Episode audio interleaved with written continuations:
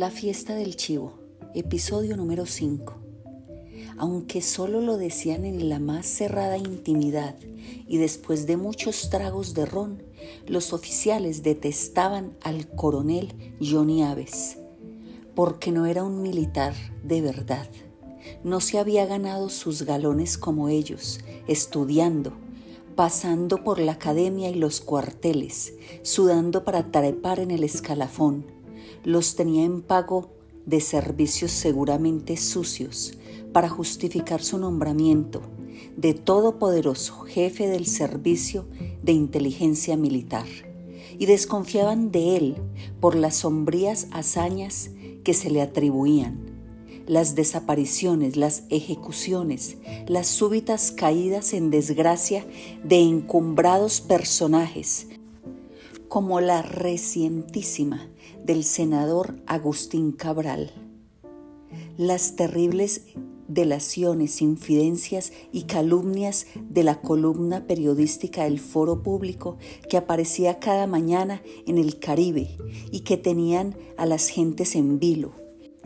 Pues de lo que se dijera allí, de ellas dependía su destino, por las intrigas y operaciones contra a veces, gente apolítica, digna, ciudadanos pacíficos que por alguna razón habían caído en las ínfimas redes del espionaje que Johnny Aves García y su multitudinario ejército de calíes tenían tendidas por todos los vericuetos de la sociedad dominicana. Muchos oficiales, el teniente García Guerrero entre ellos, se sentían autorizados a despreciar en su fuero íntimo a ese individuo, pese a la confianza que le tenía el generalísimo, porque pensaban, como muchos hombres del gobierno y al parecer el propio Ramfis Trujillo, que el coronel Aves García, por su desembosada crueldad, desprestigiaba al régimen y daba razones a sus críticos. Sin embargo, Amadito recordaba una discusión en que su jefe inmediato, el mayor Figueroa Carrión, a la sobremesa de una cena rociada de cerveza entre un grupo de los ayudantes militares, tomó su defensa. El coronel puede ser un demonio, pero al jefe le sirve. Todo lo malo se le atribuye a él y a Trujillo solo lo bueno. ¿Qué mejor servicio que ese? Para que un gobierno dure 30 años, hace falta un Johnny Aves que meta las manos en la mierda. Y el cuerpo y la cabeza si hace falta. Que se queme. Que concentre el odio de los enemigos y a veces el de los amigos. El jefe lo sabe y por eso lo tiene a su lado. Si el coronel no le cuidara las espaldas, quién sabe si no le hubiera pasado ya lo que a Pérez Jiménez en Venezuela, o a Batista en Cuba, o a Perón en Argentina. Buenas noches, teniente. Buenas noches, mi coronel. Amadito se llevó la mano al kepis e hizo un saludo militar, pero Aves García le estrechó la mano, una mano blanda como una esponja, húmeda de sudor, y le dio una palmadita en la espalda. Pasen por aquí. Junto a la garita, donde se apiñaba media docena de guardias, pasando la reja de la entrada, había un pequeño cuarto que debía servir de oficina administrativa con una mesa y un par de sillas. Lo mal alumbraba una sola bombilla balanceándose al final de un largo cordón lleno de moscas. En torno de ella chisporroteaba una nube de insectos. El coronel cerró la puerta, le señaló las sillas. Entró un guardia con una botella de Johnny Walker etiqueta roja, la marca que prefiero por ser Juanito Caminante mi tocayo. Bromeó el coronel. Vasos, un balde de hielo y varias botellas de agua mineral. Mientras servía los tragos, el coronel le hablaba al teniente, como si el mayor Figueroa Carrión no estuviera allí. Felicitaciones por el nuevo galón y por esa hoja de servicios, la conozco muy bien. El SIM recomendó su ascenso por sus méritos militares y cívicos. Le cuento un secreto. Usted es uno de los pocos oficiales a los que se le negó el permiso para casarse y obedeció sin pedir reconsideración. Por eso el jefe lo premia, adelantándole el ascenso un año. Un brindis con Juanito Caminante. Amadito bebió un largo trago. El coronel Aves García le había llenado casi el vaso de whisky y echado apenas un chorrito de agua, de modo que recibió el líquido como una descarga en el cerebro. A esas alturas, en ese lugar, con Johnny Aves dándote trago, no adivinabas lo que se te venía encima. Musitó Salvador el joven detectó la pesadumbre emposada en las palabras de su amigo. Que iba a ser duro y feo, sí, turco, repuso, temblando, pero nunca lo que pasaría. El coronel sirvió otra ronda. Los tres se habían puesto a fumar y el jefe del SIM habló de lo importante que era no dejar levantar cabeza al enemigo de adentro, aplastársela, una vez que intentara actuar. Porque mientras el enemigo de adentro esté débil y desunido, lo que haga el de afuera no importa. Que Estados Unidos chille, que la OEA patalee, que Venezuela y Costa Rica ladren, no nos asemella, más bien une a los dominicanos como un puño en torno al jefe. Tenía una vocecita arrastrada, rehuía la mirada de su interlocutor. Sus ojitos pequeños, oscuros, rápidos, evasivos, estaban continuamente moviéndose y como divisando cosas ocultas a los demás. De rato en rato se secaba el sudor con un gran pañuelo rojo, sobre todo los militares. Hizo una pausa para echar al suelo la ceniza de su cigarrillo y sobre todo la crema de los militares, Teniente García Guerrero, a la que usted pertenece ya. El jefe quería que oyera esto. Volvió a hacer una pausa, dio un copazo, tomó un trago de whisky. Solo entonces pareció descubrir que el mayor Figueroa Carrión existía. El teniente sabe lo que el jefe espera de él. No necesita que nadie se lo diga. Es el oficial con más sesos de su promoción. El mayor tenía cara de sapo y sus rasgos hinchados se habían acentuado y sonrosado con el alcohol. A Amadito le dio la impresión de que el diálogo era una comedia ensayada. Me imagino que lo sabe, si no, no se merece este nuevo galón. Hubo otra pausa mientras el coronel llenaba los vasos por tercera vez. Echó los cubitos de hielo con las manos. Salud. Y bebió y ellos bebieron. Amadito se dijo que prefería mil veces un trago de ron con Coca-Cola al whisky. Tan amargo. Y solo en ese momento comprendió lo de Juanito Caminante. Qué bruto no haberme dado cuenta, pensó. Qué raro ese pañuelo rojo del coronel. Había visto pañuelos blancos, azules, grises, pero rojos, vaya capricho. Usted va a tener cada vez mayores responsabilidades, dijo el coronel, con aire solemne. El jefe quiere estar seguro de que está a la altura. ¿Qué debo hacer, mi coronel? A Amadito lo irritaba tanto preámbulo. He cumplido siempre con lo que mis superiores me han ordenado. Yo no defraudaré nunca al jefe. Se trata de la prueba de lealtad, ¿cierto? El coronel, cabizbajo, miraba la mesa. Cuando levantó la cara, el teniente notó un brillo de satisfacción en esos ojos furtivos. Es verdad, a los oficiales con huevos, trujillistas, hasta el tuétano, no se les dora la píldora. Se puso de pie. Tiene razón, teniente. Acabemos con esta bobería. Para celebrar ese nuevo galón, donde Puchita Brazovan. ¿Qué tenías que hacer? Salvador hablaba haciendo esfuerzos, con la garganta rajada y una expresión abatida. Matar a un traidor con mis manos, así lo dijo, y sin que le tiemblen, teniente.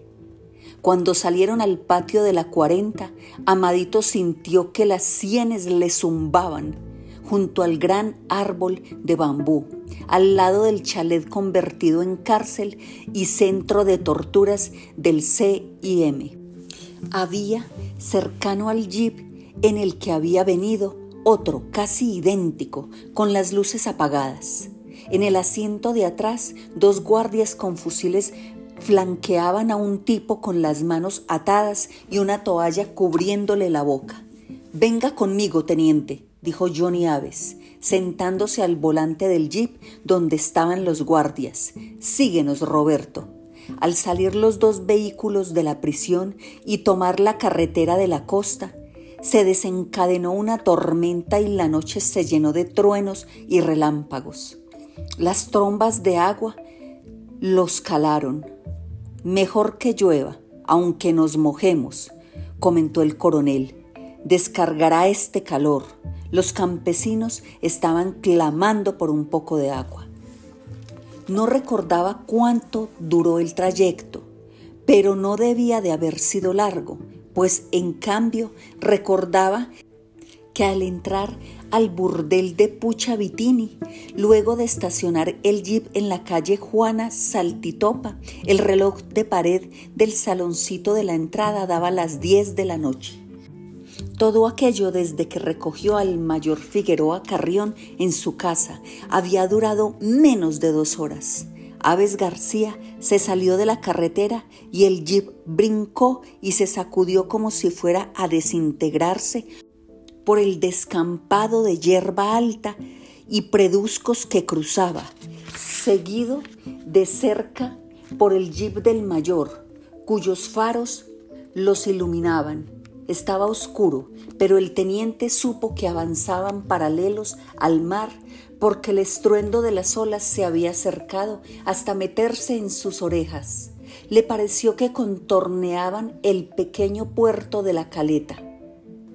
Apenas se detuvo el jeep, dejó de llover. El coronel se apeó de un salto y Amadito lo imitó. Los dos guardias estaban adiestrados, pues, sin esperar órdenes, bajaron a empujones al prisionero. A la luz de un relámpago, el teniente vio que el amordazado estaba sin zapatos. Todo el trayecto había mantenido absoluta docilidad, pero apenas pisó el suelo, como tomando por fin conciencia de lo que iba a ocurrirle, comenzó a retorcerse, a rugir, tratando de zafarse de las ligaduras y de la mordaza. Amadito, que hasta entonces había evitado mirarlo, observó los movimientos convulsivos de su cabeza, queriendo liberar su boca, decir algo, tal vez rogar que se apiadaran de él, tal vez maldecirlos. ¿Y si saco el revólver y disparo contra el coronel, el mayor y los dos guardias y dejo que se fugue, pensó. En vez de uno, habría dos muertos en el farallón, dijo Salvador. Menos mal que paró de llover. Se quejó el mayor Figueroa Carrión, apeándose. Me empapé, coño. ¿Tiene usted ahí su arma? preguntó el coronel Aves García. No haga sufrir más al pobre diablo. Amadito asintió, sin decir palabra. Dio unos pasos hasta ponerse junto al prisionero. Los soldados lo soltaron y se apartaron. El tipo no se echó a correr como Amadito pensó que haría. No le obedecerían las piernas, el miedo lo mantendría atornillado a las hierbas y el barro de ese descampado, donde el viento soplaba con brío.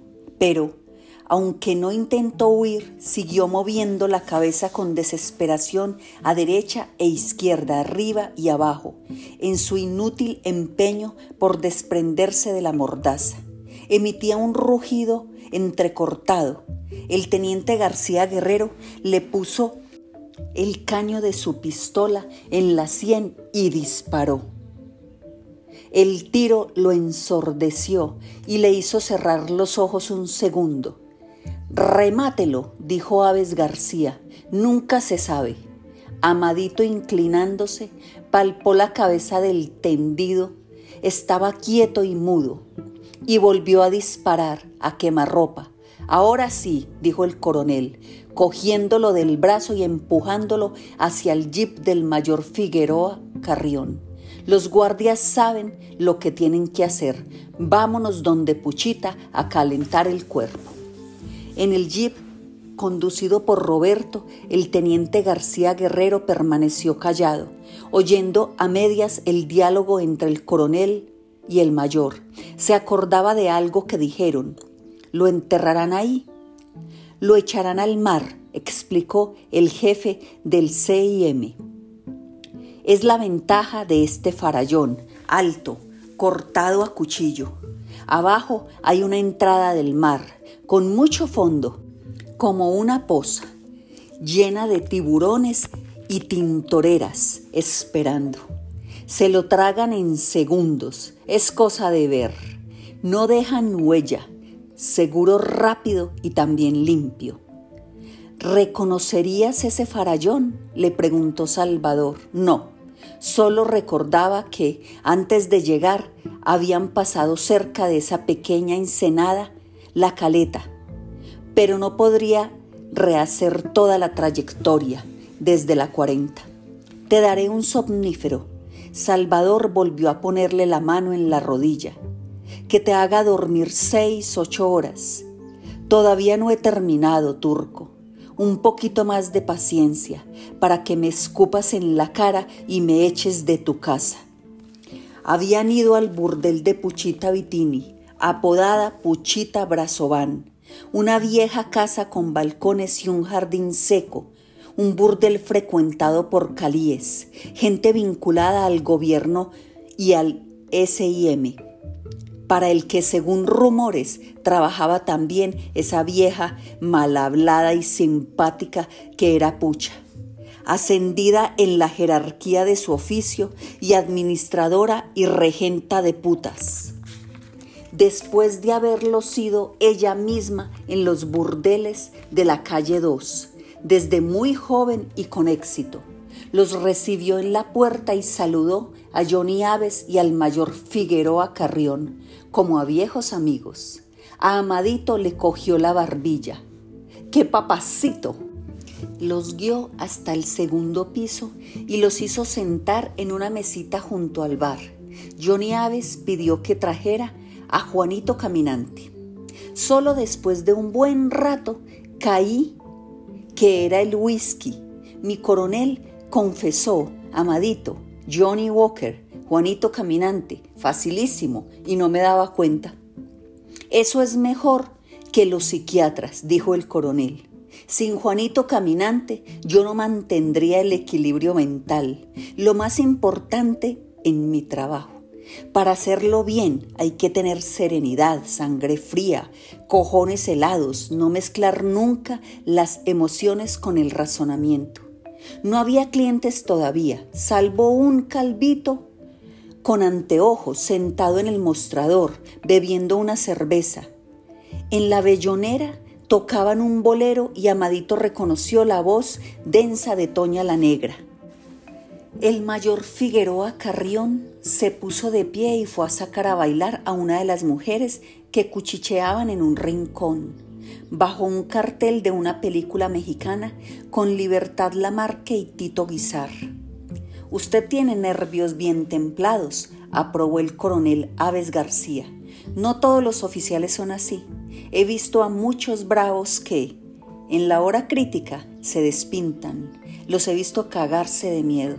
Porque aunque nadie se lo crea, para matar se necesitan más huevos que para morir sirvió las copas y dijo, Salud.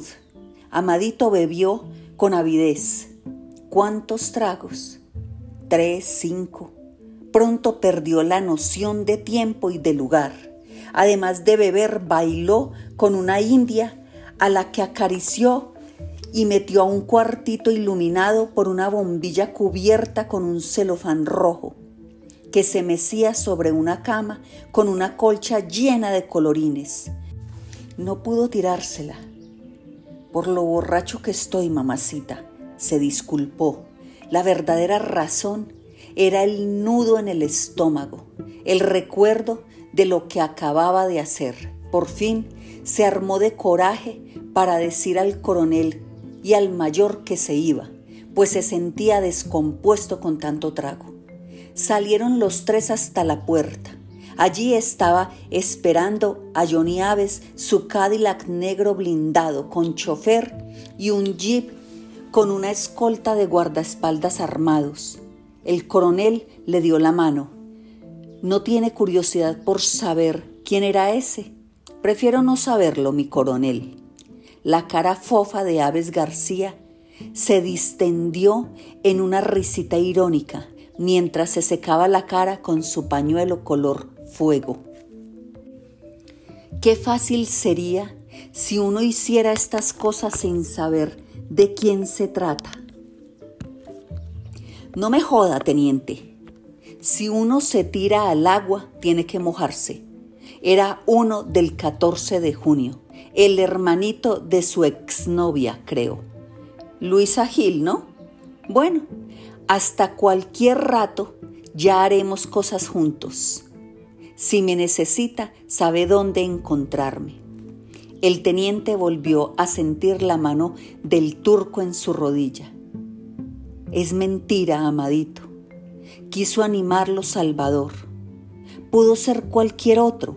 Te engañó para destrozarte del todo, para hacerte sentir más comprometido, más esclavo. Olvídate de lo que te dijo, olvídate de lo que hiciste Amadito asintió, muy despacio, señaló el revólver de su cartuchera. La próxima vez que dispare será para matar a Trujillo. Turco dijo. Sí, tú y Tony Inver pueden contar conmigo para cualquier cosa. Ya no necesitan cambiar de tema cuando yo llegue a esta casa. Atención, atención. Ese viene derechito dijo Antonio de la Maza, levantando el cañón recortado a la altura de la ventana, listo para disparar. Amadito y Estrella Sadala empuñaron también sus armas. Antonio Inver encendió el motor. Pero el automóvil que venía por el malecón hacia ellos, deslizándose despacio, buscando, no era el Chevrolet, sino un pequeño Volkswagen. Fue frenando hasta descubrirlos. Entonces viró en la dirección contraria, hacia donde ellos estaban estacionados. Se detuvo a su lado, con las luces apagadas.